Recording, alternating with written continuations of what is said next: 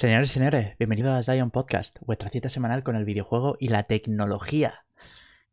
Eh, señor Isami054, de nuevo, aquí conmigo, ¿qué tal? ¿Cómo estás? Pues muy bien, muy positivo hoy. Ojo, se podría decir que eras el único que faltaba o, o lo pillaste antes. Eh, no, no, ah, es la primera vez, es mi primerita vez. Sí, entonces ya estamos el, el, el trío al completo, ¿eh? Bueno, la, triada, sí. Claro, bueno, hoy dueto, ¿no? Hoy, hoy dueto porque el, señor eh, Jorecres eh, tenía que hacer, sí, lamentablemente no nos va a poder acompañar hoy. Eh, pero bueno, como siempre decimos, ¿no? Al final,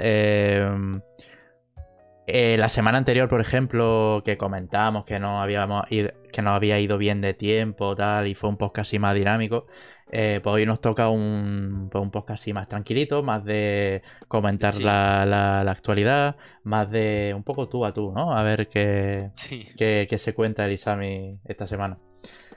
Em, y nada, yo un poco por hacer un sneak peek de lo que tenemos hoy. Eh, hay bastante. Hay bastante videojuego interesante, la verdad. Porque. Aunque no soy realmente fan, ahora mencionaremos tal y demás. Eh, sí que es cierto que es, han sido unos días bastante importantes para la comunidad de videojuegos. Y. Y bueno, eh, hoy vamos a comentarlo por aquí. Vamos a comentar un poco también nuestra andanza esta semana y, y poquito más, la verdad. Charlita así amena, fresca para todo el mundo. Y, ya está. Eh, así que, como siempre, empiezo introduciendo. Eh, ¿Qué tal, Isami? Eh, ¿Qué tal ha ido la semana? aparte de, esa, de ese infortunio. Nada, pues realmente bien, sin sin mucha novedad. Como sabéis, no puedo jugar mucho en tres semanas. Es verdad que le metí un poquito más de caña al Final Fantasy VIII, que dije que lo tenía por ahí dando vuelta. Y, y nada, vaya, que llevo, creo que son cinco horas y media o seis. Mm, no llevo mucho, pero, pero creo que ya más o menos estoy entendiendo cómo funciona el combate. Porque te juro que cuando lo empecé dije, esto no hay Dios que lo, que lo entienda pero ya más o menos lo estoy entendiendo cómo va el sistema de magias, porque aquí las magias como que no las puedes o sea, como que te. A más magia tenga, más. Eh, tus estadísticas más suben, ¿vale? Escalan con tu estadística. Y entonces, si gastas magia. Porque las magias, como, ¿cómo explicarlo? Las tienes que farmear. Van por unidades, no, no van por PM, por puntos mágicos, como en otros Final Fantasy. Y entonces, claro, cuanto más tengas, más suben tu estadística. Entonces te renta no usarla para tener siempre muchas. Es un puto caos y la asocias también al ataque, a la defensa, a la vida. Es un poco caótico, pero bueno. Creo que, eso, que el sistema es invocar y atacar, pero no usar magia. Más o menos, creo que van por ahí los tiros. Yo cuando mm, estaba en mi cruzada de pasarme a los Final Fantasy VII, el 6 y demás, em, hablé con, con, un, con un amigo eh, de hecho, con, Miguel Ángel, que ha venido alguna que otra vez aquí al, podcast, eh, que me comentaba que eh, igual un poco que, que, tú en el sentido de, que el sistema de combate es bastante particular en este, en este es juego. Muy raro. Porque como que te invita, bueno, no te invita, pero em, puedes como enfrentarte a, enemigos y enfrentarte a boss y cómo avanzar sin sin farmear mucho o algo así, ¿no? Es que no, sé cómo iba exactamente. Claro, es que yo, por lo que estoy viendo, el tema de los niveles no es tan importante. Es más, como. Es que. Joder, es que es muy raro, porque no es solo lo de las magias. O sea, las magias tú te las, te las equipas en la vida, en la defensa, en el ataque. Pero es que además eso viene porque previamente te ha equipado una invocación. Y la invocación te permite asociarte la magia. Pero no, pero no todas las invocaciones son iguales y te permite asociarte lo mismo. Mira, es un puto caos de la Virgen. Yo no sé el Nomura, porque imagino que fue el Nomura quien pensó esto. Mm, ¿Por qué lo hizo así? O, o, o, qué se le pasaría por la cabeza al desarrollador? O al productor en este caso. Pero bueno, eh, es verdad que después hay un botón que pone auto y te lo hace todo de la manera más óptima posible. Así que yo estoy tirando mucho de eso. Pero más o menos ya veo cómo, cuál es el funcionamiento y tal. Y más adelante supongo que lo haré yo de manera manual. Pues bueno, ya no irás contando qué tal Sí. con, el, con el final. Em, ¿Le has dado alguna y otra cosa por ahí que tenga? Pues nada, bueno, un poquillo el Elden Ring porque el martes me quedé en mi casa, eh, un poquito de cuarentena, o bueno, no cuarentena, pero sí reposando porque estaba bastante regular. Y nada, un poquito al Elden y, y tema de videojuegos nada más. Bueno, Bueno, es verdad eh, que el, el martes, eh, eh, como estaba un poquito mal de la cabeza y tal, me acabé comprando también un videojuego. Pero un Jo. videojuego que sale enero, febrero, marzo, abril, en mayo. Sale el 5 de mayo en formato físico, que es el Eastward, ¿no? Cross. Ah, no, el Chrono Cross. El Chrono Cross me lo he comprado. Digo, el, el Eastward me lo estaba planteando, pero digo, Buah, son 30 euros, es muy caro, no sé qué. Chrono Cross, 50 y pico pavos. Y digo, venga, para adelante, me lo compro. y ya está. Y me compré el Chrono Cross. Y supongo que, que más adelante, bueno, el mes que viene, cuando cobre el mes que viene, me compraré el, el Eastward, que creo que sale el 25 de mayo. Lo tengo más o menos en formato físico. Así que sí. Salió eso Chrono Cross, que creo que ayer Creo ayer- ayer lanzó. Square Enix eh, Sí, sí, un sí. tráiler y tal de esta nueva versión. Mm. Eh, tío, yo creo que lo hemos hablado. salió regulera. Bueno, regulera. O sea, es un buen juego, pero Ya. que la remasterización es muy vaga, como todo lo que hace Square Enix. Creo que mm, lo hemos hablado alguna vez, vaya, que, que yo tengo bastantes ganas de darle al Chrono Trigger y Chrono Cross y tal. Eh, así que no sé, a ver, luego me cuentas eh, Sí, o comentas por aquí ya aquí tus, cuando- tus aventuras por el. Por eh, vamos, ha sido, ha sido una calentada total, porque no tenía pensado pillármelo, pero fue por un puto tweet que puso Extra Life que dijo: eh, Vamos a traer muy pocas unidades físicas de importación. Así que si os estáis pensando, mm, pilladlo ya. Y no sabía si pillármelo o no, pero como sé que más adelante, en algún momento, lo iba a querer jugar, digo, tío, me lo compro ya. Porque el Hades, por ejemplo, también lo quería para Switch en formato físico. Y ya no hay donde pillarlo. Se agotó. Ya no. Y ya no hacen y tal. Y todo es reventa, 100, 200 euros. Y digo, con este no me va a pasar. Y si me arrepiento, después lo vendo por 200. Para especuladores ellos, especulador yo. Así que, tomar por culo. Ya ves. Eh, pues nada, ya, ya nos irás contando por aquí. Sí, sí, sí. Y, y bueno, bueno, también te he visto jugar al. eh, a mí no me engañes, ¿eh? al Genshin Impact que lo tenías por ahí abierto. Ah, bueno, el Genshin Que- Impact sí lo suelo. Pero eso, juego nada. Pues un poquito. eh, 10, 15 minutos al día nomás. Yo es que Me hago la lo. diaria y, y lo dejo. Me comentó Uce, eh, un saludo, un saludo para, para, para Uce, eh, que, que por lo visto ha salido ahora como un montón de contenido o, o que me comentó como que era el, era el mejor momento para volverle a dar al Genshin, me invitó a, a entrar al Genshin. eh, por, por el hecho de que, de que iban a meter como más contenido, algo así por el estilo. Sí, pero todavía no. Creo que va a ser la 3.0. Cuando meta Eso, eso, ya la. efectivamente. Eso. Ahora mismo venimos de, de lo peor del Jensen, que ha estado muertísimo, con muy poquito evento y tal.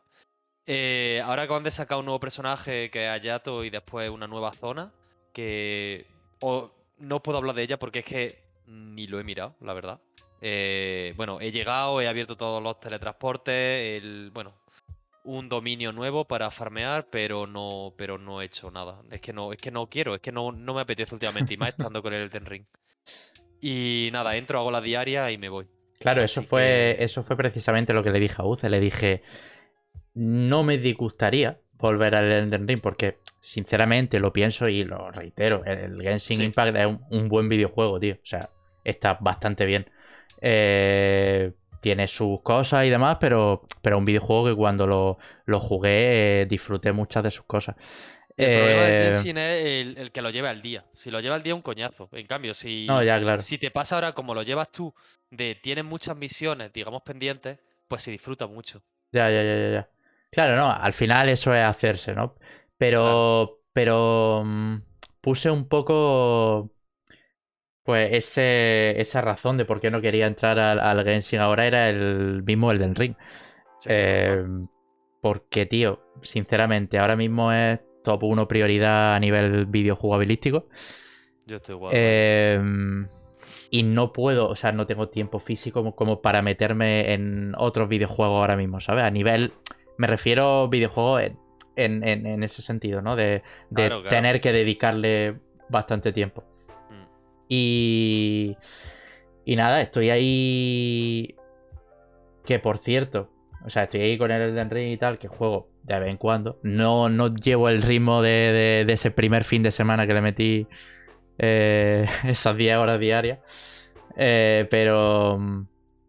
Pero voy poquito a poco, ¿no? Explorando zonas todavía y demás. El juego, pues al final. Siempre hay algo en lo que descubres y tal que, te acaba sorprendiendo. Y eso, la verdad, es que eh, mola bastante. Sí me gustaría, tío. lo pensé. De después de haberle metido muchas, muchas, muchas horas, en plan, no en este momento preciso, pero cuando le meta todavía aún muchas más horas al Elden Ring, em, hacer como una especie de, análisis un poco más en profundidad del, juego aquí en el podcast, ¿sabes? En plan, que me apetece, digamos, desengranarlo un poco en ese sentido. Y... Y ya te digo, eh, hablar sobre todo la impresión que te da el juego a largo plazo, ¿sabes? Porque, porque al final, cuanto más juegas, pues más eh, acabas encontrando que te disgusta, ¿no? En ese sentido. Em, entonces me gustaría comentarlo cuando llegue bastantes más horas y, podamos así hablar ya, hacer ahí un big picture y, y, comentar qué nos ha parecido del juego. ¿Tú cuántas horas le has metido ya? Yo ahora mismo en Steam me marca unas 60 y algo. Vale, entonces estás casi como yo. A mí hoy he llegado a las 70, que hoy he jugado nada. Ya. Cinco cositas. Y, y bueno, he sacado un poco el Elden Ring eh, como tema. Que ya te digo, eh, la excusa de sacar el tema en el, el del Elden Ring en este podcast es cualquier niñedad, ¿no? Eh, pero bueno, He sacado el, tema precisamente porque eh, eh, creo hace unos días y tal estuve como trasteando. La... Bueno, ya lo comenté en el podcast. Que me apetecía, así como proyecto, eh, hacer un poco de, como se suele llamar, coach gaming, ¿no? la gente anglosajona referida, bueno, a jugar a, básicamente al salón. A jugar cualquier videojuego en el salón, ¿no? Eh, claro, como persona racional y normal, ¿no? Lo, suyo es, pues, te pilla una consola y juegas, ¿no? Sin más. Eh, pero claro, quería ir un poco más allá en el sentido de. Al final, la plataforma donde más cómodo me siento jugando, ¿no? Es en el PC y es donde lo tengo todo, ¿no? Eh, entonces. Buscar una manera que las hay y son obvias, de, de, jugar al PC en la tele, pero, pero bien, sin delay y tal. Eh, y claro, mi primer... Eh, el, primer caso, lo primero que se me venía a la cabeza era eh, fácil. Yo tengo ya el PC de sobremesa que está en otra habitación que el router cableado con el Ethernet y, o sea, tengo conexión estable y muy bien, muy bien. Entonces, pues me pillo un HDMI eh, larguito. Si hace falta pillar un HDMI activo o, de fibra óptica, que son los que le dan ese plus para que la longitud no afecte al delay de, la señal, pues se pilla, eh, sin más. Pero luego dije, quiero darle una segunda, tercera, cuarta o quinta, ya no, sé cuántas son, oportunidad al juego en streaming, ¿vale? Eh, y en este caso utilicé una combinación de Moonlight, que es un software gratuito que se basa en, eh, la Nvidia Shield, ¿vale? Eh, en la que puedes básicamente acceder a todos los juegos de tu PC, sea en Steam o sea de cualquier otra vía, incluso del videoclub, ¿vale? Eh, entonces, pues eso, probé una combinación de Moonlight y luego para eh, solucionar un poco el tema del delay, em, la latencia, ¿no? A la hora de jugar con mando. Lo que hice fue, eh, una vez que el PC de sobremesa está conectado por Ethernet al, router, llevarme el portátil al salón y ese portátil tenerlo también conectado al Ethernet y luego eh, ese mismo portátil sale un HDMI a la tele, ¿vale? Eh, entonces, básicamente es como si, yo qué sé, te apetece jugar en el salón, pues en vez de llevarte el sobremesa, ¿no? Te coge el portátil. Em, y entonces, el Moonlight se instala en el, en el portátil y básicamente te permite acceder ¿no? a todo lo que tiene. Eh, lo que realmente me ha sorprendido de esto, que en verdad voy a poner la, la, imagen, quería ponerla por aquí, em, que lo, publiqué en Twitter el otro día. Eh, lo que me sorprende de esto es que no hay latencia. Es literalmente... O sea, es... No, no se aprecia, ¿vale? La latencia. Eh, porque, uno, la conexión es muy estable. Afortunadamente tengo, tengo, tengo buena conexión ahí.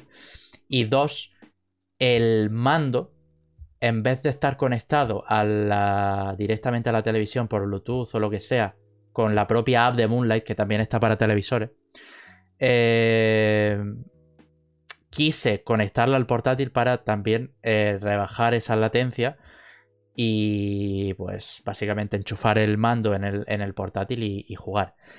Eh, la experiencia de verdad que he tenido jugando a Elden Ring es increíble. Es como si estuviera jugando con el PC de sobremesa enchufado directamente al, HDMI. ¿eh? Sé que es difícil de creer muchas veces porque al final esto del streaming no sabes lo estable que puede llegar a ser, ¿no? Pero al final si, si utiliza un poco los medios así adecuados, te come un poco la cabeza y da la casualidad de que aparte de eso eh, tienes buena conexión, es una manera bastante disfrutable de, de, jugar a tus juegos de PC. O sea, sé que son muchos ingredientes que hay que añadir eh, en la, en la en el menú para que puedas jugar cómodo, ¿vale? Lo sé, o sea, soy consciente de ello. Em, pero de igual manera, tío, eh, si, si gran parte de lo que juega es en el PC y disfruta estando ahí y quieres, digamos, trasladar esa experiencia a otros puntos del hogar, es una, buena, una buena manera, la verdad. Y, nada, estuve jugando, probando el, Elden Ring, que eh, eh, lo estoy jugando, de hecho, en la tele a, a 4K y 60. Lo bueno de la gráfica o sea, perdón, lo bueno de Elden Ring es que no requiere realmente. o sea, no es tan exigente en gráficas pues, actuales, ¿no? Eh, entonces con la 3080 4K 60 va fino, ¿vale? No hay prácticamente ningún drop de frame. Y además ha mejorado mucho el rendimiento, ¿eh? Porque a mí antes me daba algún. Yo es verdad que lo juego a, a 1440p. Es verdad que todo en ultra 60 frames sin problema. Pero aunque vaya todo el rato a 60 frames, creo que lo he comentado en algún podcast, o a lo mejor ha sido por Discord hablando con vosotros, que como que hay veces que cuando giraban la cámara, sobre todo la primera semana de juego, que petardeaba, pero no había bajadas de FPS. Es una sensación rarísima. Que creo que nunca la había visto antes en un videojuego. Pues en estas últimas actualizaciones que han ido metiendo, ya han solucionado todo eso y yo al menos no he notado bajada de frame ni nada.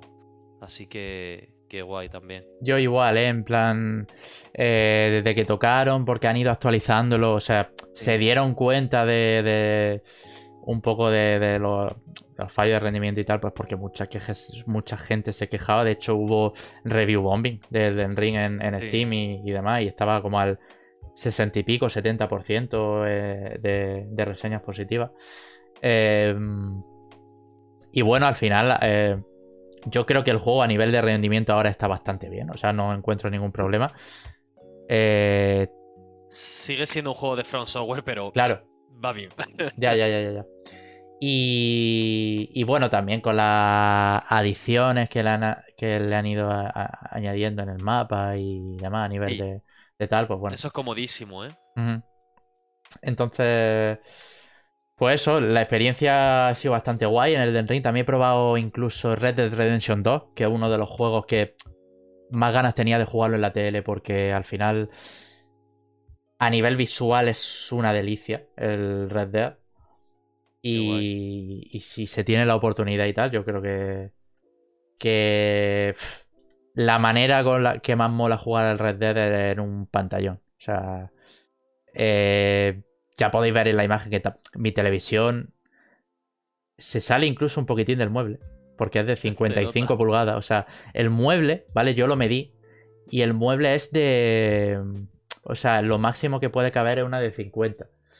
Eh, pero claro, estaba esta televisión y tal, y, eh, y la, lo coloqué ahí medianamente bien. Sale un poquitín, pero bueno, prácticamente inapreciable, ¿no? Como quien dice. Y, ya os digo, mi tele tampoco es una locura, ¿vale? Es una Xiaomi eh, gama media súper básica, ¿vale? Em, pero bueno, al fin y al cabo, impresiona, ¿no? El estar en el salón y estar cerquita de la tele y, disfrutar de un juego ahí con el mandito y tal. Em, es algo que ya hemos comentado aquí, ¿no? Que nosotros como al darle más al PC, ¿no? Como que hemos perdido, ¿no? Un poco esa, esa, sensación. y... la comodidad del sofá barra sillón, eso y, claro. es algo que todavía no llega al PC. O sea, yo, por ejemplo, no puedo disfrutar de esto diariamente porque muchas veces pues están mis padres, tampoco quiero eh, molestarles ni nada. Em, así que ya te digo, esto no, o sea, esto no es lo que voy a hacer a diario, pero pero sí de vez en cuando que, que esos, esos ratitos. Una escapadita ahora efectivamente. Santa. Claro, claro. Y ahora y te vicias bien. Efectivamente, efectivamente. es lo que, lo que tengo que hacer. Y, y nada, en general, si, si os pica la curiosidad y, y, demás, el tema del streaming, ya os digo, la app se llama Moonlight. Y ya no solo funciona para PC, funciona para televisiones, incluso para dispositivos móviles. O sea, Moonlight yo lo probé en su día eh, para móviles. Eh, iba bastante bien, ¿vale? Junto a Parsec son las dos mejores aplicaciones que hay para streaming eh, local de tu, de tu, de tu PC, ¿vale? Y también tiene un modo, eh, si abres los puertos del PC y demás, tiene un, un, modo para poder jugarlo desde cualquier parte del mundo, en plan over the internet, básicamente, en remoto. Qué guay.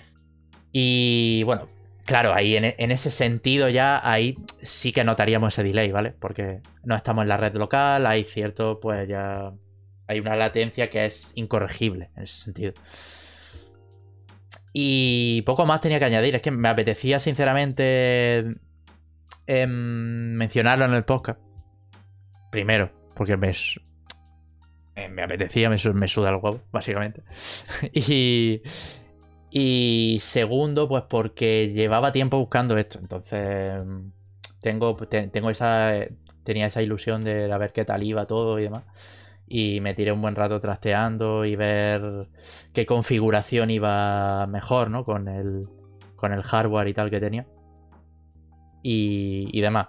O sea, básicamente ahora, si yo quiero ir al, al salón a jugar, porque además tengo los cables preparados para enchufar al, portátil. Entonces me llevo el portátil y lo enchufo y ya está, y, juego. Porque además se comunica... Moonlight, si tiene el ordenador sobre mesa encendido, se comunica automáticamente. Eh, claro, aquí, aquí el portátil, digamos, no hace falta que tenga potencia, es simplemente un. No, no, no, no, no. O sea, a ver, no sé si se aprecia, vaya, pero mi portátil es súper básico ahí, vaya. Tiene una. Creo que tiene una 1050. Eh, y un i5, ¿vale? En plan, así. En, Quería encontrar así algo equilibrado, tanto para estudiar como para, para algún que otro vicio casual. Y ya está, el portátil es súper básico, vaya. Así que no está. Eh, el portátil, por así decirlo, no está ofreciendo. O sea, no está teniendo ningún esfuerzo en ese sentido, ¿no? Todo lo hace el, el PC de sobremesa. Y. Y bueno, ya está, básicamente eso, que, ya iré probando más juegos y tal que salgan y, ya iré ya iré mencionando, pero, pero tiene pinta que, que el sistema que he montado está guay. O sea, yo, mi idea definitiva de, todo era ya, pues ya cuando me tuviera mi casa y tal, que cuidado, que eso todavía queda. eh, pues hacer un proyectito de pues sacar el, el HDMI y unos cuantos USB del, del sobremesa con adaptadores largos eh, y con cables buenos y meterlo en un cajetín en el salón a modo de, de enchufe para que tú básicamente llegues con tu cable, enchufe y juegues. Eh, y claro, ahí no habría eso ni streaming ni nada. Y es full el feed, las señales directas de, de- de- Claro, desde el ordenador. desde el ordenador. Entonces, eso digamos que es lo definitivo. Es juntar lo mejor de ambos mundos. Claro. Entonces, pues eh, Sí, sí, sí. sí. Y bueno, después de haber comentado esta chapa inmensa de- del streaming y por qué em, he decidido hacer esta huevada, eh, vamos a hablar un poco de, de los juegos gratuitos, que hoy hay alguna que otra novedad bastante interesante. Que ya sabéis que eh, antes de empezar un poco con la actualidad del videojuego, siempre mencionamos, ¿no? Lo que. Pues lo que tenemos gratuito, ¿no? Eh, lo que nos regalan al final, pues no, no le hacemos asco a, a ninguno y, y no cuesta nada ir a la biblioteca de turno y añadirlo, ¿no?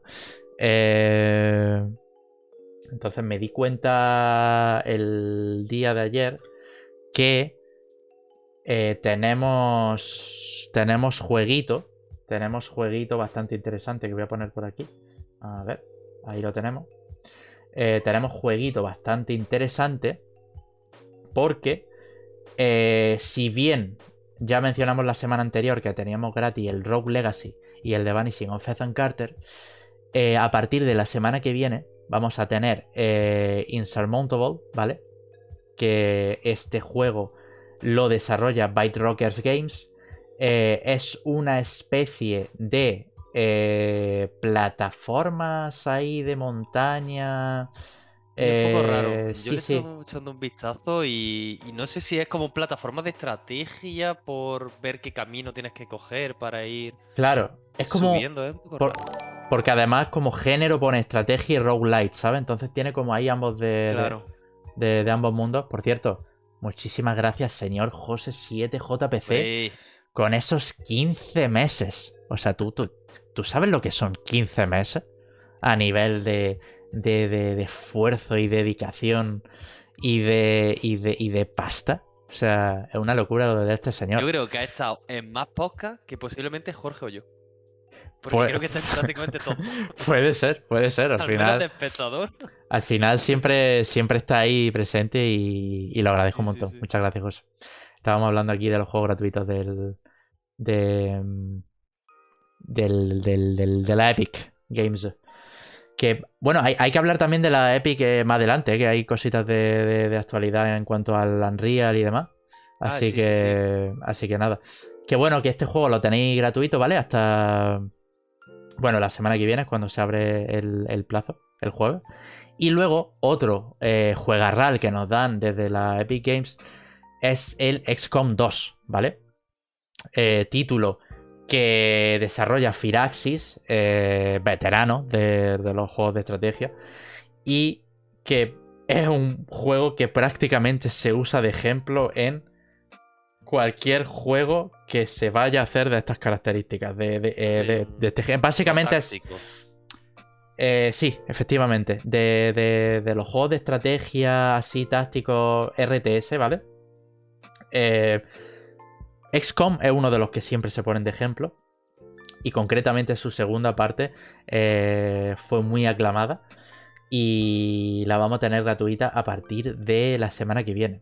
Eh, es un poco eh, una historia así de ciencia ficción en la que tú manejas un poco tu plantel de, de- soldados y demás. Y, y bueno, vas yendo por, por- por mapas así en, en- en- con vista isométrica, intentando acabar con los enemigos de manera eh, táctica, encima táctico.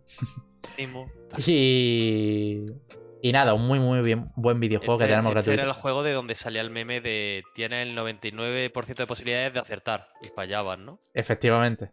Efectivamente.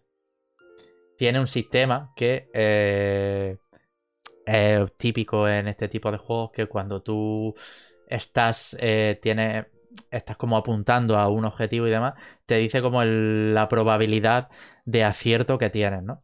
Y, y claro, de ahí salió un poco el, el, el, memardo. Creo que salió de aquí, vaya, no, no estoy muy seguro. Por ahí que sí. La verdad es que a mí me viene muy bien que regalen este porque posiblemente no me lo vaya a pasar. Pero como siempre han hablado muy bien de él y a mí precisamente los juegos tácticos no se me dan muy bien, tío, al menos es, un, es una puerta de entrada para probarlo. A ver si eso, cuando, el típico fin de tonto que no tiene nada que jugar, a ver si más adelante tengo uno de esos y, me lo pongo, porque porque siempre ha sido uno, como digo, de, los que hablan y nunca puedo decir nada porque ni los pruebo ni nada, tío. Ya, ya, ya, ya, A mí me pasa igual, ¿eh? Yo no soy muy fan de los juegos de, de, estrategia, pero sí que es cierto que XCOM ha sido tan sonado que al menos me alegro por esa parte, que el incluirlo en la biblioteca, porque por mí mismo no me lo iba a comprar, pues, porque ya, ya te digo, no, no me suelen interesar este tipo de juegos. Pero el hecho de tenerlo ahí, pues dice, oye, lo mismo en algún momento te pica la curiosidad, ¿no? Y, ahí lo tienes, básicamente. Eh, esto en cuanto a eh, los juegos de la Epic, ¿vale? Eh, mencionamos también muy rápidamente los juegos de, Twitch Prime, que ya sabéis que si si tenéis una, una suscripción a Amazon Prime,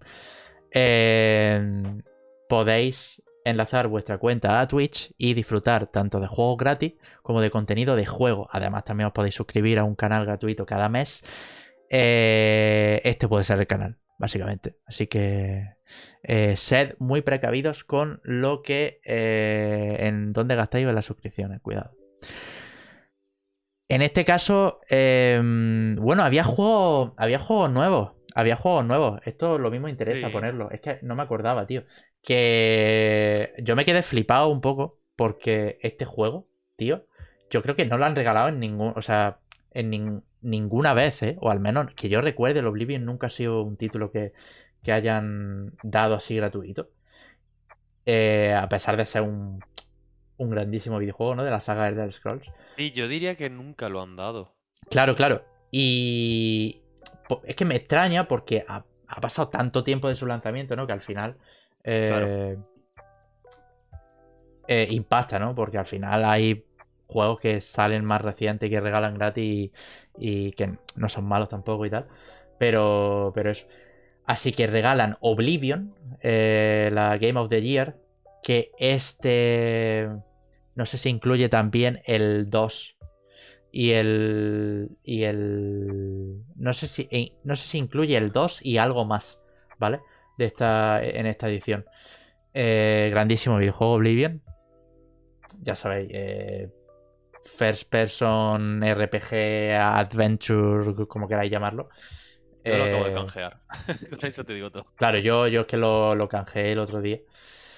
Y demás. Eh, así que bueno, si no lo tenéis o si no lo habéis jugado, eh, ahí tenéis. Aparte, si lo canjeáis, daros cuenta que es un juego muy, muy, muy, muy, muy modeable, ¿vale? Si os hartáis del juego tenéis infinidad de mods, ya no solo gráficos, sino de cualquier estilo que podéis bichear y, pasar un buen rato.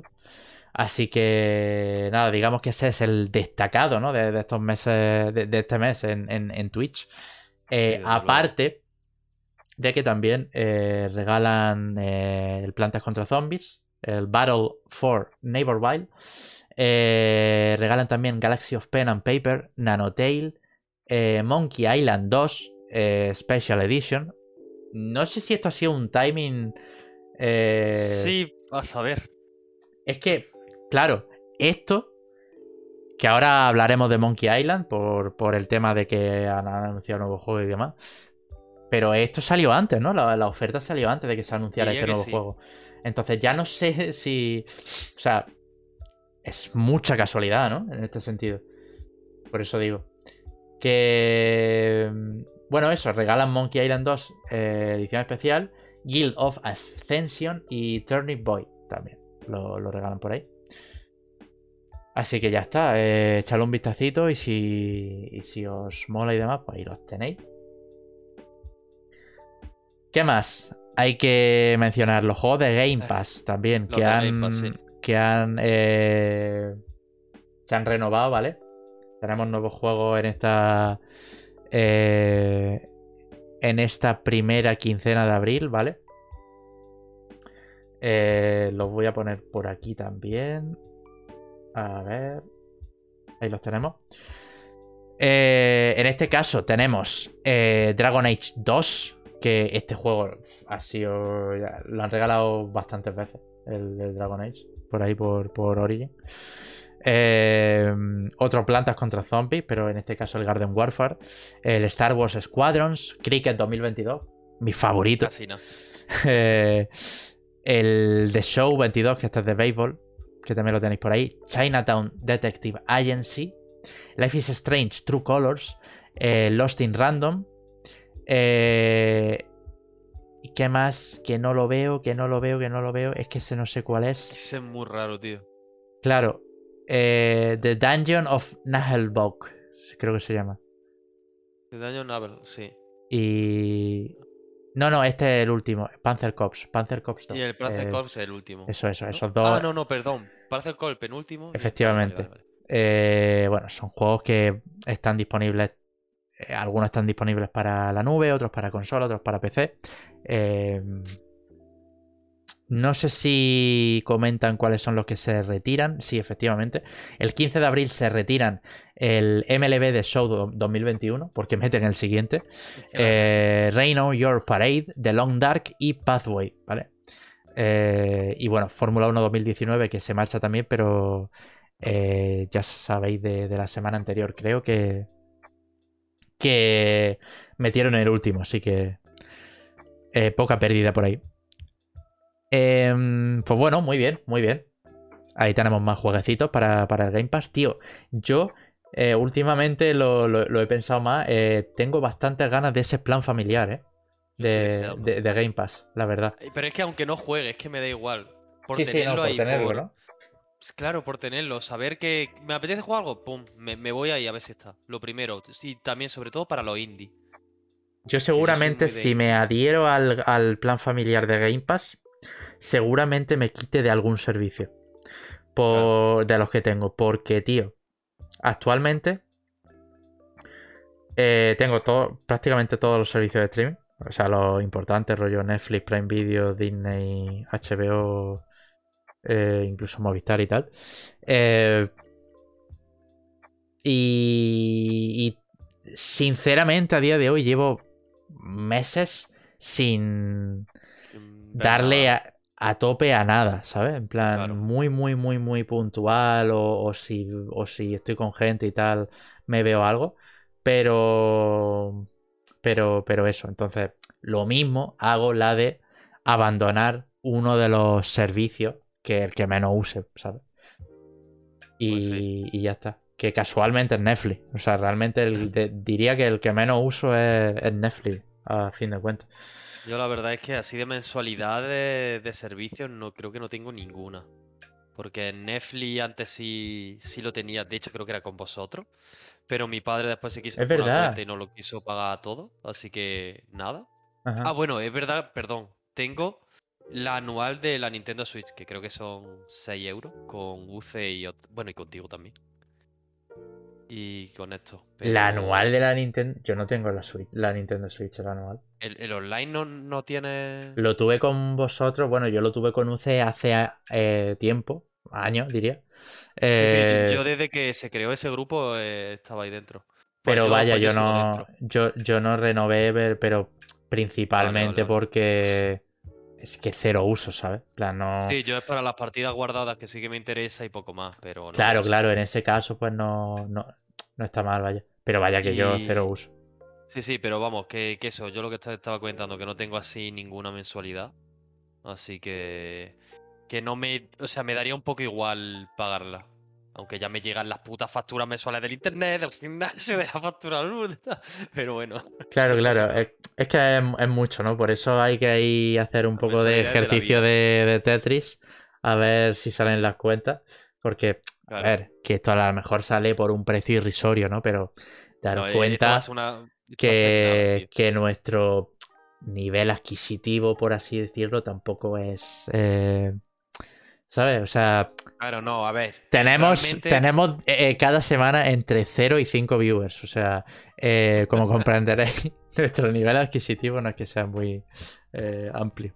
Pero bueno, ya está, no, nos vamos. Nos vamos valiendo. ¿eh? pero, pero sí, sí, esto quería, vaya. Esto, esto yo creo que, que caería, la verdad. Porque al final es lo típico, ¿no? Que te obliga, ¿no? A, si el, el hecho de que lo tengas, pues a, a bichear más y a, Sí. y a Y jugar. yo ya digo, para alguna una per- un perfil como el mío, que es que me gustan mucho los juegos indie, buah, tío, es que me vendría genial. Hay más de una vez que digo, joder, este mes sale este y me, y me interesa. Pero digo, joder, para esto nada más no, no lo voy a pagar, ¿sabes? Pero con algo así me fliparía. Ya, y de ya, hecho, si no lo he pagado para el Tunic, es por dos razones. Porque estoy con el Elden Ring todavía. Y porque estoy frito porque salga en físico el Tunic. Para Es- Switch, a ser posible, claro.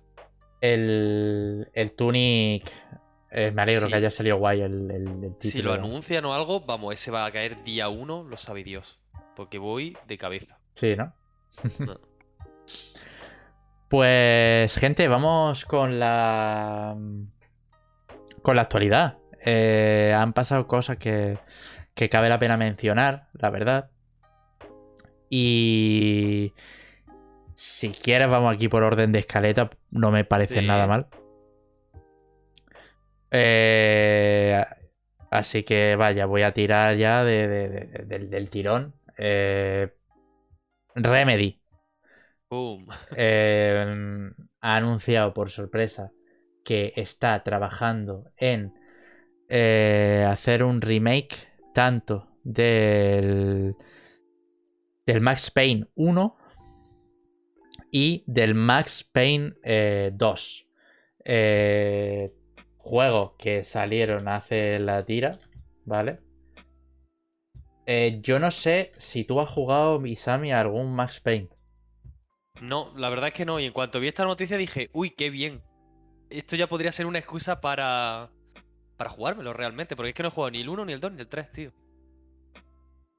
Mm, Pues eh, Max Payne eh, es historia de los videojuegos. No realmente porque sean grandísimos juegos, sino por la gente involucrada en el proyecto, porque de ahí pues salieron salieron grandes y se hizo muy famoso también la cara de- del propio Sam, La- Sam Lake, que, que es el que aparece, eh, o sea, tú sabes que la cara de, del prota de Max Payne en el 1 sí. Eh, es eh, pre-renderizada y le metieron básicamente una fotografía de, de la cara de Sam Lake y se lo pusieron ahí y tiene como un, un rostro muy peculiar y muy particular, ¿no? sí, sí, sí, sí. Eh, entonces, bueno, yo aquí estoy poniendo el tráiler un poco del Max Payne 1 que se ve como el culo, pero para poner, para dar un poco de ambiente, ¿no? Em, eso, Max Payne, yo de hecho lo tengo por ahí, el, el juego en la Play 2. Em, no lo jugué demasiado Play 2. precisamente porque era uno de esos juegos que me daba miedo, tío, jugarlo. Em, es muy de crimen, de disparos y, y, y tal, y, y no sé por qué la- las primeras partes de- del juego me, me resultaban, vamos, me daban miedo, o sea, simplemente era un chave ahí. Este y el primer Devil May Cry fueron juegos que me daban, que me daba un poco así de... Es normal, te quiero decir, que de que de miedo. Estaba en tensión jugándolo. Em, pero bueno, también Max Payne hizo famoso o bala, ¿no? mejor, claro, mejor dicho, eh, fue donde se, se, se desarrolló, donde vimos por primera vez ese tiempo bala. Que básicamente cuando se ponen en cámara lenta y a pegarse disparos. Eh, y es una de las mecánicas principales del juego, ¿no? Entonces, que ha perdurado en, en- en- en los, tres títulos que creo recordar que, que tiene el juego. Eh, pues básicamente eso. Remedy ha anunciado un remake de los dos primeros juegos. El tercero es más eh, reciente y de hecho tiene a nivel visual, eh, pone Coming in 2001, ¿sabes? Claro. Para que veas la- la- la- el, el- el tiempo que tiene. Em, Max, Pay- Max Payne 3 eh, tiene bastante. O sea, tiene, tiene tiempo, pero a nivel visual y tal no está tan. eh, em, no. e- El, el tiempo no ha pasado tan. O sea, no, el tiempo no le ha venido mal, ¿no? A, a- a- Max Payne 3 como con lo, otro. Eh, y bueno, básicamente van a, aportar eh, esta historia con el, con el motor Northlight, ¿vale? Que es el que tienen propietario de Remedy que utilizaron para Control o Quantum Break. Así que aquí ya nos pueden dejar pistas de que el apartado visual va a estar bastante bien, ¿no? Porque sobre todo esos dos ejemplos, precisamente, tanto Quantum Break como Control, mostraron otra cosa, no, ¿no? Pero un apartado visual bastante eh, notorio. Y, y bueno, eh, el remake apunta a un lanzamiento para PC, PlayStation 5 y Series X. Y, y bueno, básicamente en el comunicado comentan que va, el proyecto tendrá un tamaño mm, típico al de un juego AAA desarrollado por Remedy, ¿no? O sea que ahí dan a entender de que el, el proyecto realmente va a ser importante y tal. Em, no hay ningún tipo de información, imágenes ni nada por el estilo todavía de este remake. De hecho, tampoco sabemos eh, ni siquiera su ventana de lanzamiento. Porque Mm. el, el juego se encuentra en fase de eh, desarrollo conceptual, ¿vale? O sea, todavía queda muchísimo para ver este juego materializado. Yo diría que, Esto a final de generación, vaya, con suerte. Porque si están empezando ahora. claro, claro, claro. Si le están dando esta importancia de que va a ser un proyecto AAA y demás, y Claro, o sea, va a ser bastante tocho el, el tema. Eh, por cierto, a lo mejor se me ha ido la olla al hablar de Max Payne 1 y 2. Eh, quiero recalcar que estos juegos eran de Rockstar, ¿vale? No Yo es que de... cuando ha dicho Remedy digo, ¿eran de Remedy? No Digo, de- pues yo no- tenía en la no- cabeza que era de Rockstar, pero claro, ya, ya no estaba seguro. No, no, no, claro, es que eran juegos de Rockstar, perdón. Claro, eh, claro, eh, vale, un vale. poco el- Entonces la, la ida de olla. O sea, Remedy son los que se van a encargar de, de este, de este proyecto, eso sí es verdad.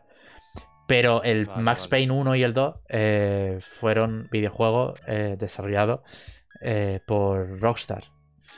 Em, así que bueno, nada más que comentar por aquí, tío. Yo, sinceramente, es una saga, al menos el primero, que me gustaría revisitar. Bueno, revisitar, mejor dicho, visitar, porque era muy, muy chico cuando jugaba esto y tampoco tenía mucha. Eh, mucha conciencia, ¿no? De lo que hacía. Pero, pero el juego realmente lo tengo ahí debajo de la cama, ¿eh? O sea, eh, donde tengo ahí los juegos de Play 2 y tal, pues tengo ahí un, un cana- O sea, la, la- cama que veis ahí se abre y, y hay muchas mierdas dentro, ¿no? Tanto libros de, de- del colegio, del instituto y tal, como pues juegos antiguos y- y demás. Y los juegos de la Play 2, por ejemplo, los tengo ahí. Eh, así que bueno, tengo que pedirle la, la- la Play a, al- a- a Miguel Ángel, que de hecho se la, se la, se la, se la dejé. Esto es un llamamiento, ¿eh? Para, para, para el señor Miguel Ángel. decir, ¿no? No, no, no te preocupes. En plan, ahora mismo no la he hecho en falta. No, pero sí, sí que es cierto, me la pidió hace un tiempo y tal. eh, porque Miguel Ángel ya, ya vino aquí con. En uno. De hecho, el primero, uno de los primeros especiales que hicimos en el, en el podcast, que era hablar de Play 2 y demás, que, que a él le mola mucho, mucho, mucho la consola y, y es. O sea, su, su consola favorita, ¿no? Y, y demás. Pues.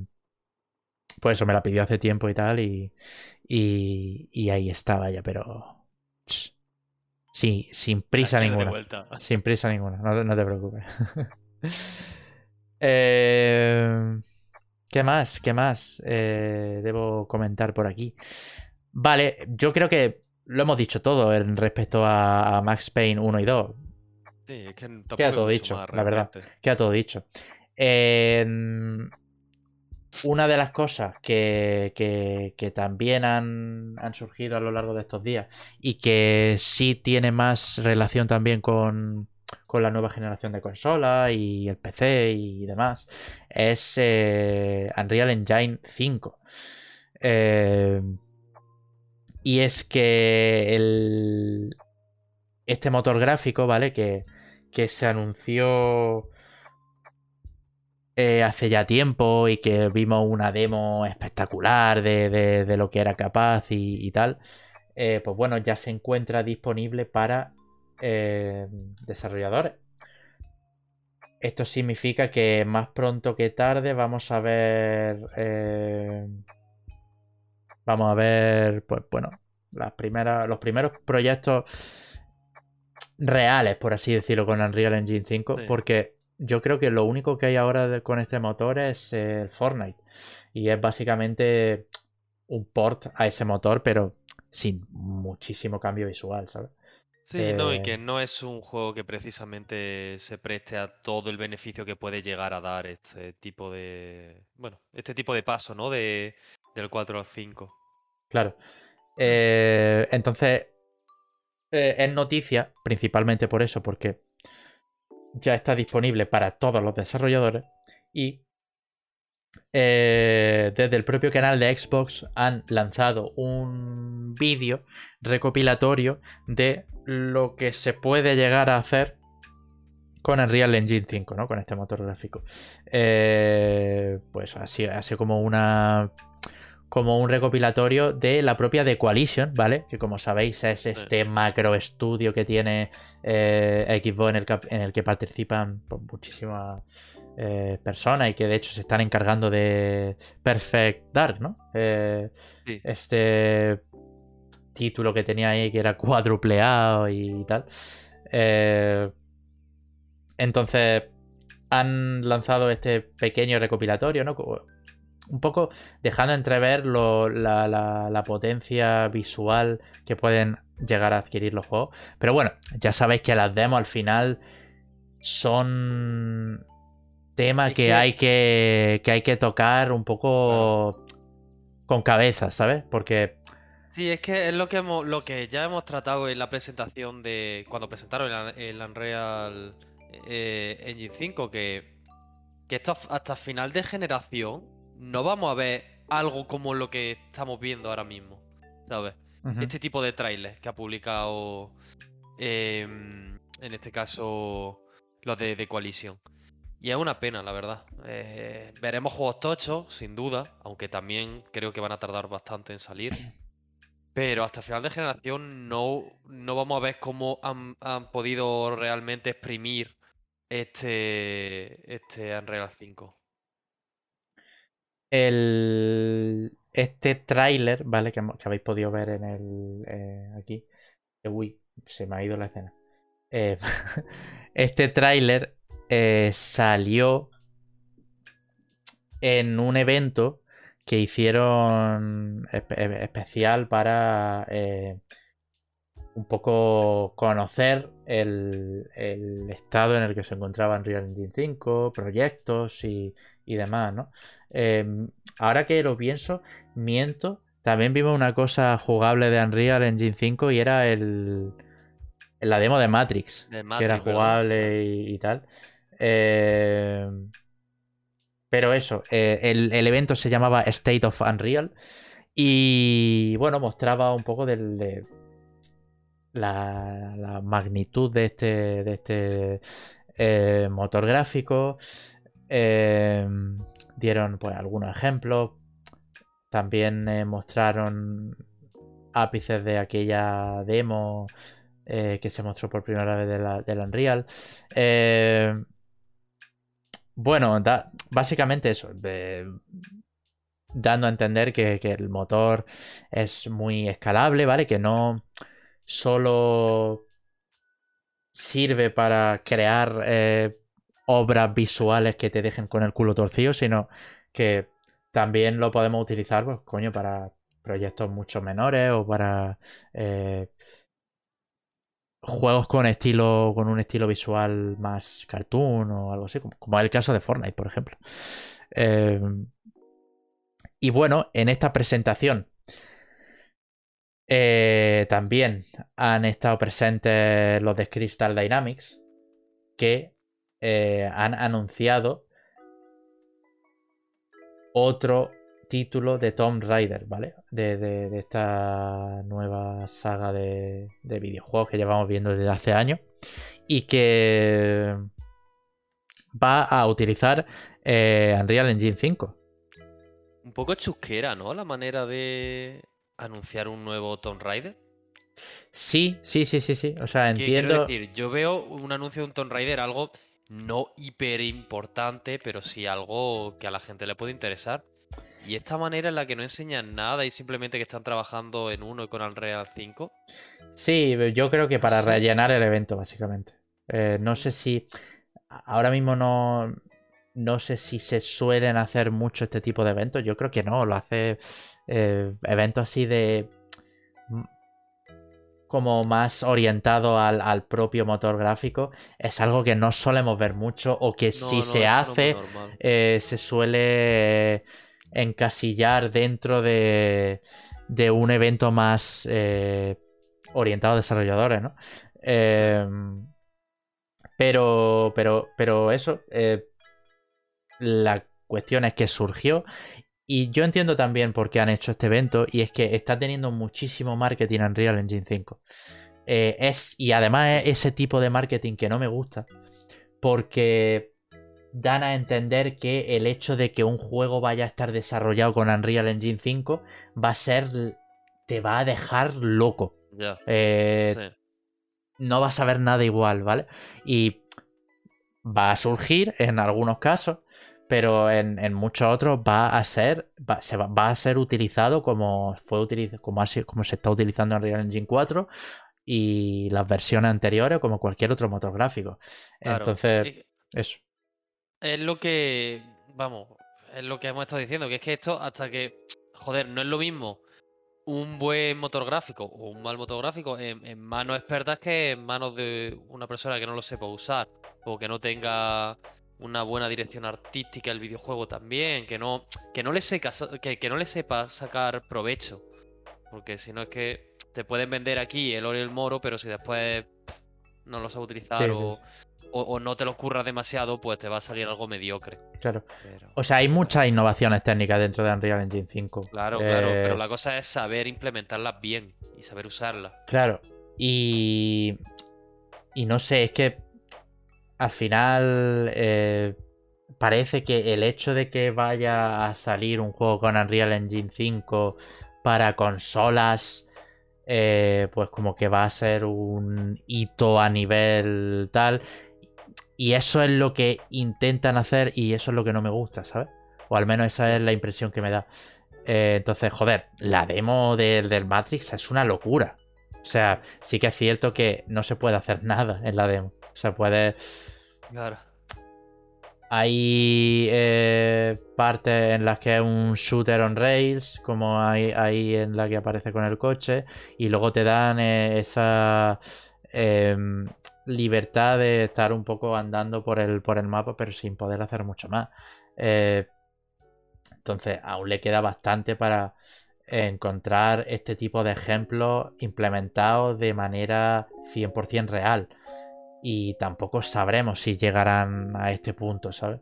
Eh, pero, pero bueno, la cosa está ahí y, y, tiene, tiene, tiene, buena pinta el tema de, Unreal Engine 5. Em, veremos a ver qué tal sale, porque bueno, recordemos que The Witcher, el próximo juego de The Witcher, eh, que se anunció hace un par de semanas, recuerdo, Em, anunciaron que iban a dejar su motor Red Engine para centrarse en, Unreal. Eh, mediante una colaboración con Epic Games y tal. Además, de hecho, creo que estaban involucrados de cierta manera CD Projekt en el avance y, y en el estudio del motor gráfico también. Así que eh, pues eso, por ahí. Em, Tom, Tom Raider, eh, volviendo al tema, eh, creo que no estaba. Estos juegos no han estado desarrollados con, con el motor de Unreal, ¿no? Sino que era un No, motor creo propio que era de. con uno de, de los de Crystal. De. Crystal, efectivamente. Mm, Eh, Creo, vaya, no estoy seguro. Entonces, esa en parte es la novedad, ¿no? Que al final eh, esto ha servido también para, para, para atrapar, ¿no? A, ciertos estudios y decir, usad nuestro, nuestro motor gráfico, ¿no? Para... eh, pues, básicamente marketing, en ese sentido, ¿no? Eh, que no, quiero decir, en ese sentido no lo veo mal, ¿no? En plan, básicamente, eh, pues eso, te damos la, la, la herramienta eh, a cambio de que, bueno, de que se haga un poquitín de, de, de bola de, wow, está desarrollado en Unreal Engine 5, eh, una innovación sin precedentes. Eh, me, me da bastante pereza eso, como habéis podido comprobar. Pero. Pero. Pero eso, al final, pues. También me interesa, ¿no? Porque la parte técnica formas- de los juegos me, me llama Claro. mucho la atención. La, eh, la tendencia va a ser que haya, creo yo, por suerte o por desgracia, poco. Poco. Joder, ahora no me sale. El Unreal, el. Pocos motores gráficos. Pero que los que haya se sepan usar muy bien. Ya. Porque. O que, te, o que den muchas posibilidades, o que todo el mundo sepa. Porque creo que, hombre, el mono- eh, que haya monopolio de una cosa nunca está bien. Pero es que en este caso saber todos los motores gráficos, sin ir más lejos, ya vimos lo que pasó con el Frostbite a nivel de eh, intentar implementarlo para una tercera persona con el, el, el Titanfall no, El Battlefield. No, el Battlefield no, ahí estaba bien implementado. Donde estaba mal implementado es en el juego este que chaparon de los robots en tercera persona. Anthem. El, ah, vale, el Anthem. En el Anthem. En el Anthem fue un caótico intentar implementarlo ahí porque nadie sabía y tal. Todo eso con a lo mejor eh, eh, motores gráficos que sepa usar bien la comunidad, en este caso de desarrolladores y demás, a lo mejor sería menos problemático, habría menos crunch, eh, habría menos problemas en los desarrollos, se cancelaría menos proyectos, no sé. Yo ya me pongo a pensar de esa manera y dices, bueno, puede ser bueno, pero claro, después está otra vez lo del monopolio y tal, no sé. En fin, Eh, mis rayadas. a ver, la cuestión es que a día de hoy pocos estudios tienen esa... eh, ¿Cómo decirlo? Ese poder como para crear un motor gráfico de cero.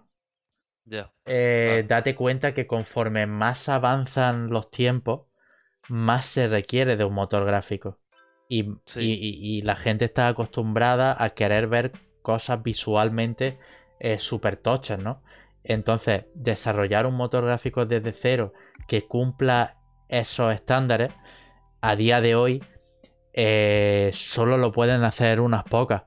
Y en Sí. entiendo en parte el hecho de que, de, de que se le dé muchísimo apoyo a Unreal, porque al final es una herramienta súper, súper, súper útil y, y versátil y muy escalable para, para hacer videojuegos. Eh, no olvidemos que está también Unity, ¿vale? Son dos Claro. son dos grandísimos motores gráficos conocidos, em, o sea, muy conocidos, y con assets gratuitos. Eh, creo que con Unreal, si no facturabas más de un millón de dólares en tu videojuego, como que era totalmente gratis, ¿sabes? Utilizarlo. Eh, ya Sí, eso quitando... es verdad que da muchas facilidades. Y, y todo esto es una grandísima propaganda realmente. Sí, sí, sí, sí, sí. Eh, es así, es full propaganda, pero, pero también hay que tener en cuenta que hay aquí eh, una, un estudio, hay aquí un, un, verdadero trabajo y hay una innovación aquí detrás de, de todo esto. Entonces, eso. a mí me, lo que me choca, o sea, lo que me tira para atrás es que está en manos de Epic, ¿no? Eh... que por eso intentaba decir lo, del monopolio, que no lo veo tan bien. Porque eh, las cosas buenas en buenas manos, ok, pero las cosas buenas en manos de. Mm, ¿Cómo consideramos Epic? ¿Bien? ¿Mal? Pues no lo sé todavía. Pues. No es que sea ni bien ni mal, ¿no? Pero al fin de cuentas es. Eh que se van a lucrar los mismos, ¿no? En ese sentido. Claro, pues por eh, eso. Pero, pero igualmente, em, yo cuando hablo de Unreal Engine eh, me recuerda a la Epic de antaño, de, a la Epic pre-Fortnite, ¿sabes? En plan, que estaba, eh, que sus proyectos eran Unreal y eran Gears of War y, y ya está, y poquito más. Te sacaban ahí un Quake o lo que sea, pero quiero decir, era muy enfocado al PC, al, tema hardcore, al tema técnico y ahora se ha vuelto súper, súper, súper mainstream. Que eso no es malo. Indudablemente, pues si tiene éxito, pues eso al final va a pasar. Eh, pero, pero eso, tío, al final eh, da un poco de rabia, ¿no? El hecho de que este tipo de, de, herramientas y de trabajo, pues al final, pues eh, salgan beneficiados los, mismos. Pero. Pero bueno, aquí con lo que nos tenemos que quedar es eso. Eh, esto va para largo, ¿vale? El, tema de, Unreal a lo largo de todos estos años. vamos a ver tanto muchos ports que van vayan a Unreal como de muchos estudios que van a, abandonar su propio motor para, para, para, meterse aquí. Que no te quepa la menor duda que, que, que EA chape DICE y diga a tomar por culo, ¿eh? ¿Sabes? Puede ser. o sea, sí. ¿es improbable? Sí. Porque siempre han sido, siempre han estado muy orgullosos de Frostbite y tal pero lo, decimos siempre. ahora, ahora ya no tanto de. Pero siempre ha funcionado muy bien y ha sido muy espectacular. Digo que ahora ya no tanto viendo el trabajo del último Battlefield, ¿vale? Que yo repito y no me cansaré, que para mí los gráficos me decepcionaron un poquito. No, ya, ya, que, digo que, que, ya hemos hablado muchas veces, ¿no? Que el apartado visual de Frostbite ya no, eh, sorprende como antaño, como, como en Battlefield 3, por ejemplo, que lo veíais y dices, madre del amor hermoso, ¿cómo se ve? En el 4, incluso en el 5. En el 5 que yo había veces que, que, me acuerdo que estaba echando una partida y le escribía o le enviaba, le enviaba un audio a Fran.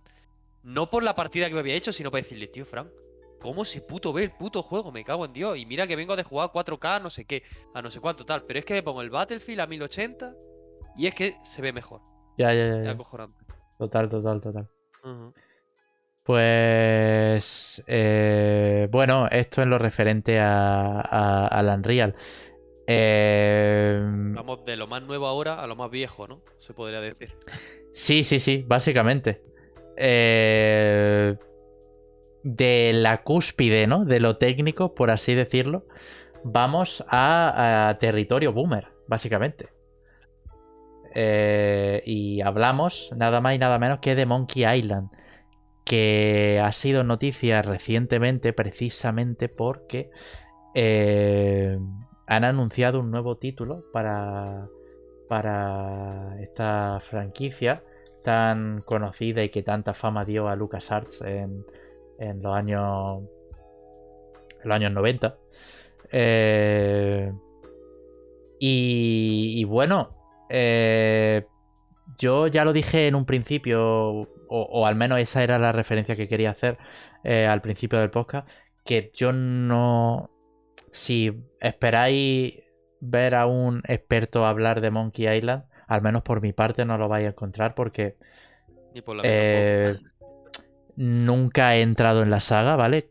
Sé que vale, muchos se van a llevar las manos en la cabeza cuando escuchen esto y tal, pero sinceramente no he jugado en mi vida ningún Monkey Island. Los conozco, sé, quiénes han participado en algunos de, su desarrollo. Tenemos, teníamos a Tim Schafer, que, que estuvo por ahí involucrado también en la época de LucasArts. Eh, y al, y al, y al, y al tipo este, ¿no? De, de, que también Ron Gilbert, que también eh, vuelve para esta, para esta saga. Por cierto, Adele, muchísimas, muchísimas, muchísimas gracias por ese pedazo, ese pedazo de suscripción. Eh, que se suscribe por cinco meses. Dice, toma mi amigo, un mesecito más, a ver cuándo hacemos el podcast de Dragon Ball. Efectivamente. Eh, tenemos o estamos medio preparando, ¿vale? Un podcast de eh, Dragon Ball, ¿vale? Eh, en el que preveo que va a venir bastante gente. Ya lo anunciaremos y, tal. Eh, pero. Pero nos apetecía hacer como un especial o un pequeño especial o homenaje a Dragon Ball. Y. Y Adele es uno de los, de los invitados que se, que se, van a venir en algún momento cuando cuadramos fechas y tal al podcast a hablar de, Dragon Ball, porque al final es una de nuestras pasiones y uno de los... Que no hemos criado, vaya. Claro, eh, tanto como he comentado que yo no he vivido la época ni me he criado con Monkey Island, con Dragon Ball sí. Y ya no solo a nivel de, de la serie, sino a nivel de, pues, videojuegos, eh, todo tipo de contenido, ¿no? Manga y, demás. Eh, entonces está pendiente efectivamente ese podcast que, lo haremos prontito de aquí en algún momento u otro, ya avisaremos. Y, y ya está, que, nada, que muchísimas gracias. Eh, hablábamos de, Monkey Island, ¿vale? Que, que eso, que no somos ninguno expertos en, la, en la saga, desde luego, pero conocemos en parte lo que supuso. Eh, a nivel... Porque básicamente es el icono de la aventura gráfica. Y bueno, esto fue pues hace dos o tres días. Devolver Digital eh, anuncia inesperadamente el lanzamiento de Return to Monkey Island, ¿vale? Y precisamente para este 2022, o sea, este proyecto lleva dos años en desarrollo, ¿vale? Es raro que no se eh, haya filtrado ¿eh? de ninguna de las Claro, claro, claro, claro. Sido totalmente inesperado. Eh, lo que engrandece este proyecto y que ha sido una gran noticia para los fans de Monkey Island es que van a estar muchísimos de los que participaron en los títulos originales, ¿vale? tenemos a Ron Gilbert en la, cabeza, que fue el diseñador, el diseñador de la saga original, ¿vale? Eh, tenemos también a, a, los que le pusieron la voz de los de los personajes del juego, a Dominic Armato, que, le pone la voz a, Guybrush, eh, y, y también escribe Dave Grossman, ¿vale? Eh, se han juntado como una serie de veteranos del, mundillo y tal que iniciaron esta, esta idea hace, hace más de una veintena de años. ¿Cuándo fue el primer Monkey Island? Ahí me pilla. ¿95 por ahí? 96, no, 95, 96 sería, ¿no? Eh... Voy a buscarlo por, por saberlo. 1990. 90, joder. 1990 para, para Commodore. Sí, para Commodore Amiga. 15 de octubre del 90. O sea que se han cumplido básicamente 32 años ya de, de esa de esa primera vez que salió el, el... uy, se ha saltado otro vídeo de esa, de esa eh, primera vez que salió Monkey Island y y bueno, eh, básicamente esta era la noticia. Ah, sacaron un teaser que ya habéis podido comprobar, no muy. Eh, no, no con mucha información, pero sí da pistas de, digamos, el estilo gráfico y visual que va, que va a tener el, juego. Visualmente me ha parecido súper bonito, ¿eh? Sí, sí, sí, sí, así lo poco que, se ha podido ver. Es muy limpia la imagen. Es verdad que, claro, tú ves lo antes, el 1 y 2 y bueno, los demás que sacaron. Y, claro, obviamente por la época se ve muy borroso y lo comparas con esto y es flipante. Para mi manera de verlo, vaya. Además que los últimos dos juegos de Monkey Island fueron bastante criticados a nivel visual por el, por el tema de que no, no encajaba muy bien con la con el estilo visual que, que, estaban al que estaban acostumbrados ¿no? los usuarios. Em, vale, este juego hemos hablado de Devolver, pero no de quién lo desarrolla. Lo desarrolla Terrible Toybox, ¿vale? Eh, quienes pues, están dentro, pues todos los que hemos mencionado. Y, y que bueno, el propio Gilbert eh, confirmó que han estado trabajando en secreto eh, durante los últimos dos años, ¿no? Em, y el cabrón eh, ya adelantó la noticia en el April Fools, en el 1 de abril, pero claro, es un día en el que nadie se toma en serio las noticias que aparecen en, en, Internet. Sobre todo eh, más a nivel eh, eh, internacional que aquí en España, ¿no? Pero, pero aún así en. España también hay, algunos medios que siguen esta, esta temática, ¿no? De, bromas y tal el, el 1 de abril. Pero. Pero eso, esta es la realidad. Eh, regresa. Return to Monkey Island, valga la redundancia. Y lo interesante de todo también es que se trata de una secuela de su segundo videojuego. Es decir, creo que de Monkey Island hay cuatro títulos, ¿vale? Sí. Entonces, con esta secuela que van a hacer, es como decir que estos dos últimos videojuegos no fueron canon. ¿Vale? Es como borrarlos del mapa. Eh, que, bueno, que hay usuarios a los que les gustó y tal, pero digamos que a nivel de críticas no, estuvieron a la altura de, los, dos primeros. Y este va a ser una secuela precisamente de ese Monkey Island 2, eh, La venganza del Echak. Eh, aunque se puede dar por hecho la llegada de, a, PC de este juego, lo cierto es que todavía no se sabe en plataforma. Eh... yo imagino que sí o sí saldrá en PC. O sea, obligatorio en PC, ya todo lo demás me daría igual. Pero. Digo yo. Claro, claro. Eh, está un poco eso. medio confirmado, ¿vale? Que ya va a llegar a PC. Pero pero incluso eh, no se puede descartar que llegue a eh, la otra todas las demás consolas, ¿no? Ya no solo de actual generación, sino de, la pasada generación y, y, demás. Entonces, eh, ya veremos, ya veremos para, para qué plataforma se, se lanza. Pero. Pero bueno, lo cierto es que es bastante interesante. Yo nunca he sido muy fan de la aventura gráfica, todo hay que decirlo. Yo estoy contigo. Eh, y de, de. De Monkey Island, pues. De pequeño yo recuerdo de que sí tenía un CD de Monkey Island en el PC y, y de vez en cuando lo he visto, pero o sea, mi interacción con el videojuego ha sido muy, muy, muy, muy escasa, prácticamente nula, así que no puedo hablar de él.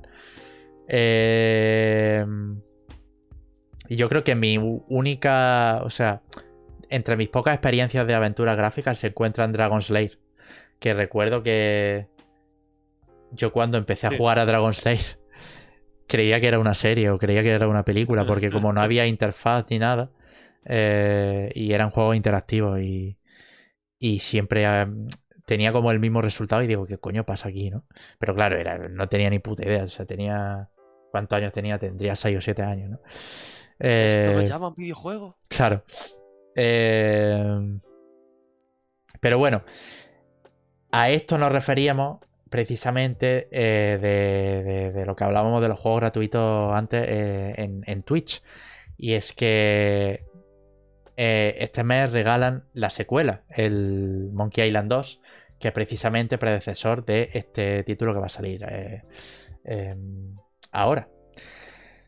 Eh, no se sabe fecha, se sabe cero, ¿vale? De, de, la fecha, solo se sabe que va a salir este mismo año. Que ya es bastante, la verdad, creo yo. Claro, yo este año. auguro que seguramente salga para septiembre o octubre el, el título. Pero bueno, ya, ya veremos. Sí, seguramente, será- además el cabrón del Tito Geoff seguramente tenga la exclusiva y en el, Eso, eso en el. Summer Game Fest lo veremos seguro, vaya. Iba a decir que se lo iba a llevar o el Letre o el, o el Geo, pero después he pensado. No hay E E3.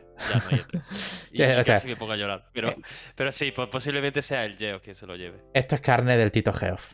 Esto es carne del Tito Geoff. Se va. le gusta, ¿sabes? Marcar historia con algo de este estilo, de lo que todos llevaban esperando años, pues voy yo y lo digo. Eso es lo Claro. que él quiere. Claro, claro, claro, efectivamente.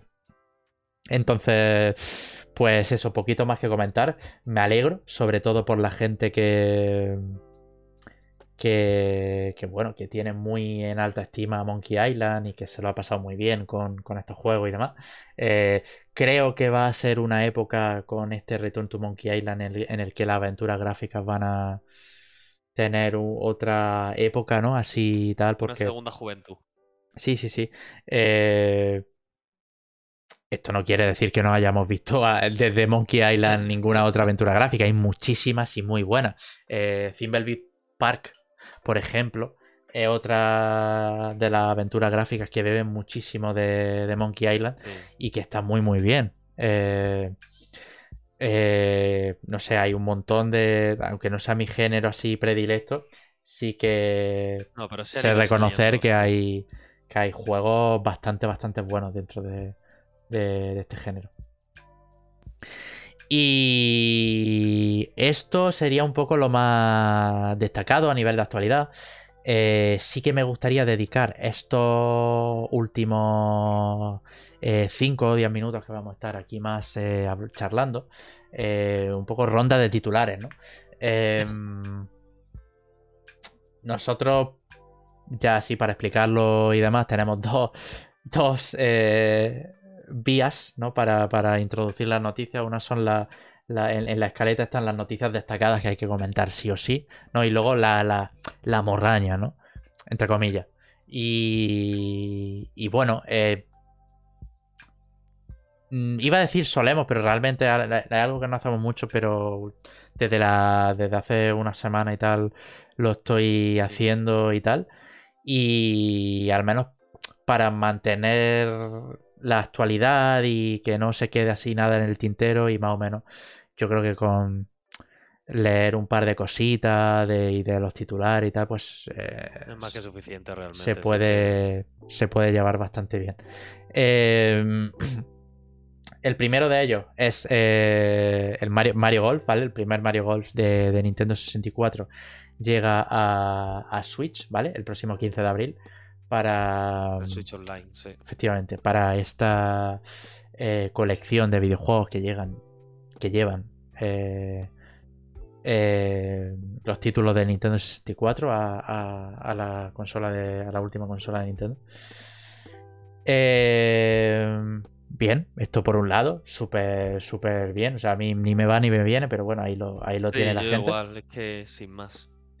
Luego, eh, hay, bueno, se presentó un anuncio de, de que THQ Nordic iba a realizar un evento el próximo 12 de agosto. No lo hemos querido meter en la escaleta así principal, pues porque, aunque, es que no hay a- nada más allá de eso, del titular. claro, no hay más. Eh, veremos 12 de agosto este evento. Posiblemente yo diría que ya pa- puesto a teorizar que muestren algo, ¿no? Del nuevo y último Darksider. Es que poquito más. Ya, ya, ya, ya, claro. O sea, Ya está. no hay mucho realmente que esperar de. O sea, hay cosas, hay cosas realmente. Em, pero. Pero vaya, o sea, los juegos los iremos viendo sobre la marcha y tal. Y, y también, pues en el evento, las novedades. Así que nada, 12 de agosto, evento de THQ Nordic. Eh, también, noticia un poco agridulce.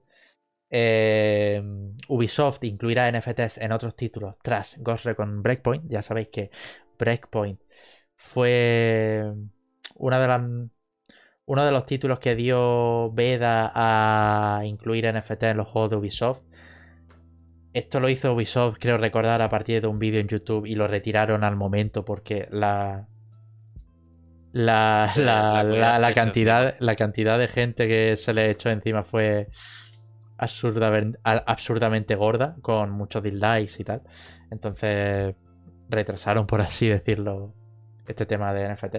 Pero vaya, esto no quiere decir que no salga adelante el tema. Y la empresa, pues tiene, tiene intención de, de seguir eh, explotando, ¿no? Este, este, Pero no sé si has visto lo que, bueno, que lo que han publicado hoy, creo que ha sido, esta mañana con lo del Breakpoint, que los NFT del Breakpoint ya se van a la puta. Ya si las has comprado, que no van a servir para nada.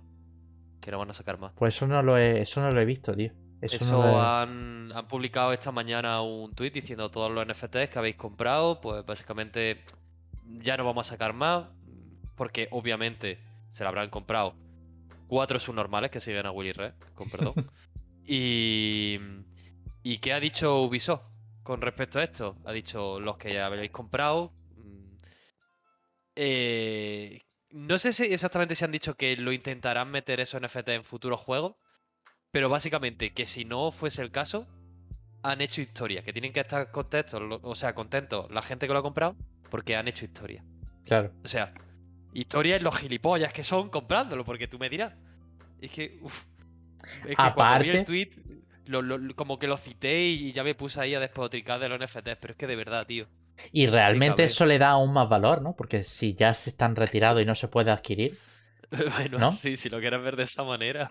Que no, quiero decir, en plan, es triste, ¿no? Verlo así, pero, pero sí, no, si. no, claro, claro, realmente sí. Pero si la gente que compró esos NFT, es que no sé, si- no sé si siquiera si llegaron a estar disponibles.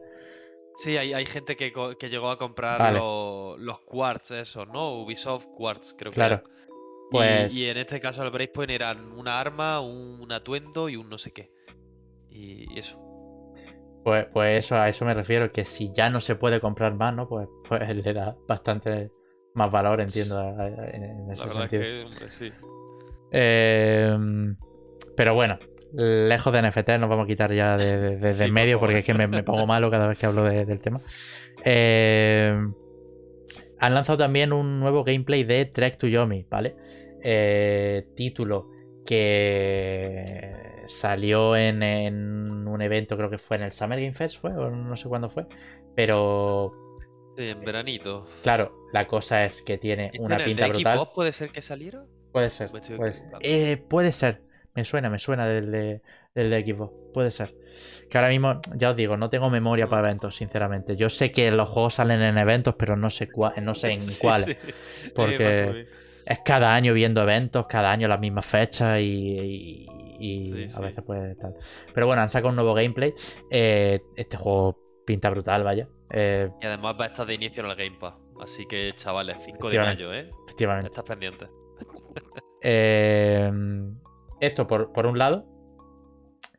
Luego, tenemos también que tristemente la gente de Wargaming, que son los que los responsables de War, eh, World of Tanks y este tipo de juegos, World of Warships y, y, demás, eh, anunciaron en un, comunicado que eh, después de toda esta desgracia que ha ocurrido con, con la invasión a Ucrania y tal, eh, han tenido que abandonar sus filiales en Rusia y Bielorrusia. Porque em, la, empresa, pues bueno, tenía negocio ahí y tal. Y, y según comentan, desde el 31 de marzo han transferido todos sus negocios de allí al, a la gestión de Lesta, que ya no está afiliada a Wargaming. Eh, según comentan, la empresa no se beneficiará de este proceso y, y de hecho esperan sufrir bastantes pérdidas eh, como resultado de, esta, de esta decisión, según mencionaban en, el, en, la web, ¿no? Eh,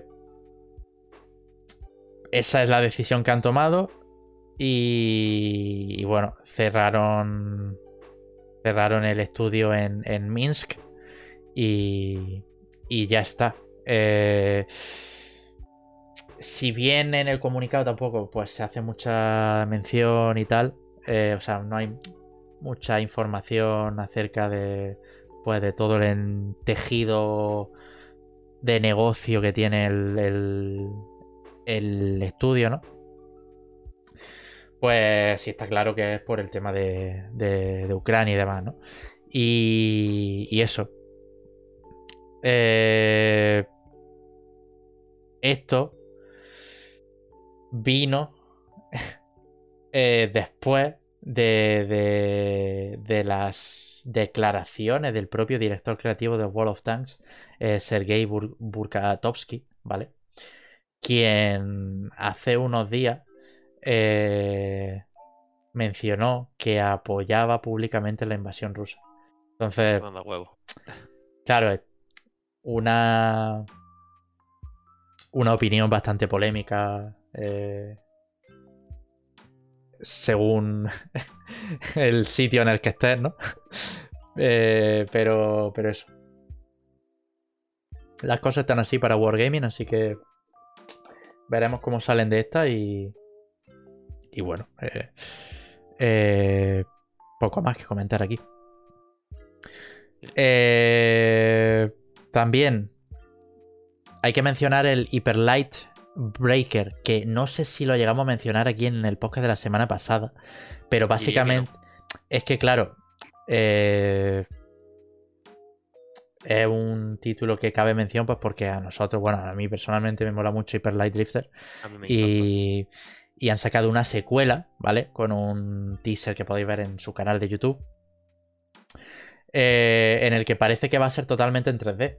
Entonces, mm. por esa parte, eh, porque a mí el, el, el, estilo del Hyper Light Drifter me molaba, pero parece que se va a parecer un poco más. A las, a, sí, al segundo este que sacaron, ¿no? ¿Cómo se llamaba? Hyperes. No, el. Hyperspace, ¿no? O Hyperscape o algo así. No, no, tío, tenía otro nombre, tío. El Solar Ash. Eso, Solar Ash. Solar Ash. me estoy equivocando yo, tío? Eh, Hyper Escape creo que era el juego este de el shooter este así de ciencia Uy, ficción. ¿Y por qué? ¿Y por qué los tengo yo confundidos los nombres? Bueno, sí, da igual. Porque tiene Eh, hiper. Solaras. será, será eso. es verdad, es verdad. Pues eso, no se sabe ni plataforma ni, ni, ni fecha realmente. Pero, pero bueno, a ver qué tal sale. Pues, porque, coño, un nuevo Hyper Light eh, siempre, siempre es bueno.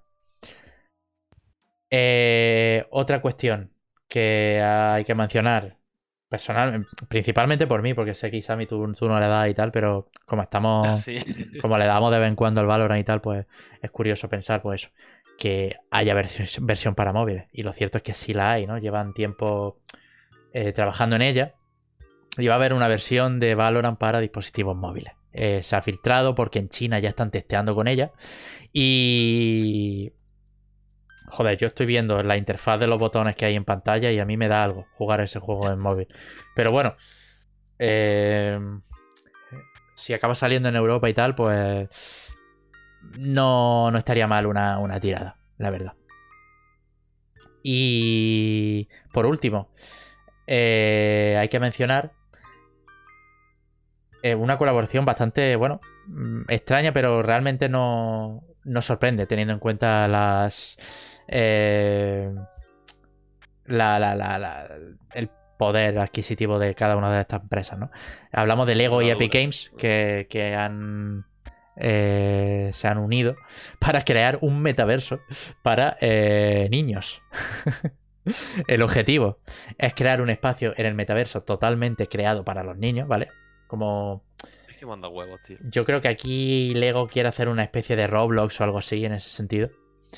Pero, pero en fin, eh, textualmente las dos compañías se unirán para construir una experiencia digital inmersiva, creativamente inspiradora y atractiva para que los niños de todas las edades disfruten juntos. Básicamente atrapar gente para el metaverso. O sea, es me, eso, me, tío. Y desde bien pequeños, ¿sabes? Escúchame, esto peor. Es que por eso, por eso cuando hemos hablado del Unreal, digo, es que puede ser capaz una empresa de lo mejor y lo peor. Ya, ya, lo ya. mejor con el, Total, con el ¿eh? motor gráfico y lo peor con este tipo de, deci de decisiones. Tío, Total. deja en paz a los niños. Fija, fíjate que, que, que, estaba de muy buena onda con Lego por, por el tema de. Que al final Lego es un poco secundario en los videojuegos. Me refiero el. Eh, porque viene siendo su participación ¿no? en el desarrollo. Eh, pero bueno, tío, el Lego Star Wars, el Skywalker Saga, ha salido puta madre. Y. Joder, tengo... yo es que estoy viendo gameplay y me están dando unas ganas tremendas de jugar, ¿no? Pero al final. Eh, El del ring, tío. Hay que estar la cabeza hay que, hay, que centrarse. Hasta que no te lo acabes, nada. claro, claro. Pero. Pero eso, tío, que, que me parece una desfachatea esto, pero bueno. Eh, así están las cosas ahora mismo con el tema metaverso y demás. Sí, el futuro, por mucho que los pese. Y hasta aquí llega el, podcast de hoy. Eh, nada más que mencionar por mi parte. Eh, muchísimas gracias, como siempre, a, Isabel por, acompañarme esta velada de jueves 7 de abril. 8 de abril, ahora que, hemos pasado viernes. Em, muchísimas gracias también a todos los que habéis estado en el directo. Em, gracias por apoyarnos con las suscripciones, con los follows. Eh, veo gente que nos ha seguido antes de, de, empezar el directo. O sea, rollo en plan cuando, cuando estábamos básicamente sin hacer directo ni nada. Eh, así que agradezco también esos follows. Eh, ya sabéis que eh, este podcast lo hacemos cada jueves a las 10 y media en Twitch, twitch.tv barra zonpodcast. Podéis seguirnos en Twitter, zon baja podcast. también em, el lunes posterior a los directos resubimos el, episodio a YouTube en el canal que tenéis en la descripción. Y también subimos el audio a las plataformas de streaming rollo Spotify, Apple Podcast, Google Podcast y compañía. Así que estamos en bastante en medio. Lo dicho, muchísimas gracias por, haber estado con nosotros. Nos vemos el jueves próximo con más actualidad del videojuego. Y, y nada, un fuerte abrazo, que pasáis un buen fin de semana y bla bla bla y nada. Chao. Buenas noches, gente.